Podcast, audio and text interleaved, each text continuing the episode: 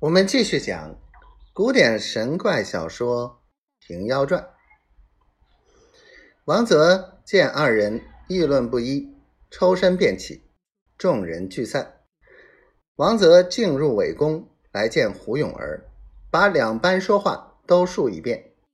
永儿道：“大王奈何弃已成之业，而束手受制于人乎？千斤担子。”自由我哥妹二人承担，若不放心，再请母亲圣姑姑道，万无一失。张鸾之言不可听也。王泽听了大喜，道：“王后之言是也。”是晚饮宴尽欢，就宿于永儿宫中。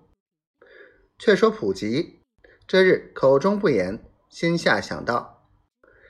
我本是做客生礼，为胡永儿跳井事撞了赃官，几送残生，幸遇我师父救取，随跟随王泽得报此仇。谁知王泽做事比那赃官更狠，民心离怨，担子和尚不辞而去，也只为看不上眼。我等若不见机，又与文昭讨作对。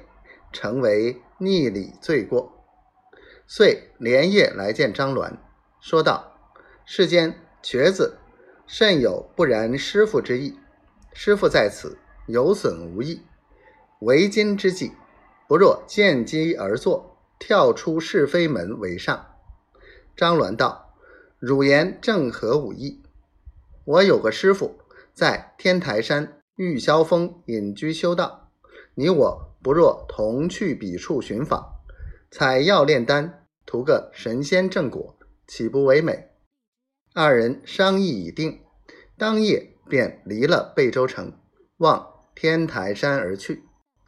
有诗为证：“一念真邪转吉凶，奸雄回首即英雄。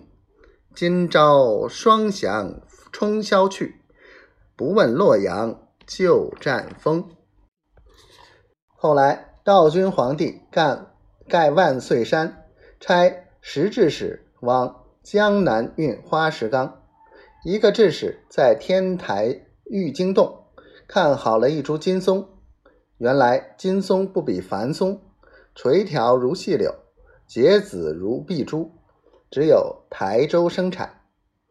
这株松更生得玲珑可爱，根株盘旋在一块巧石上。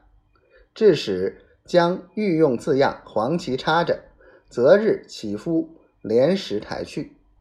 忽然洞中走出个老道者，说道：“此树乃先师冲霄居士手植，贫道在此看守七十多年了，起留方便，莫动它吧。”致使道：“宗石图样已打在御前去了，怎罢得？”老道者道。若万岁问时，但说郑州普道人求来作伴，致使不听，喝叫人夫将铁锹来掘。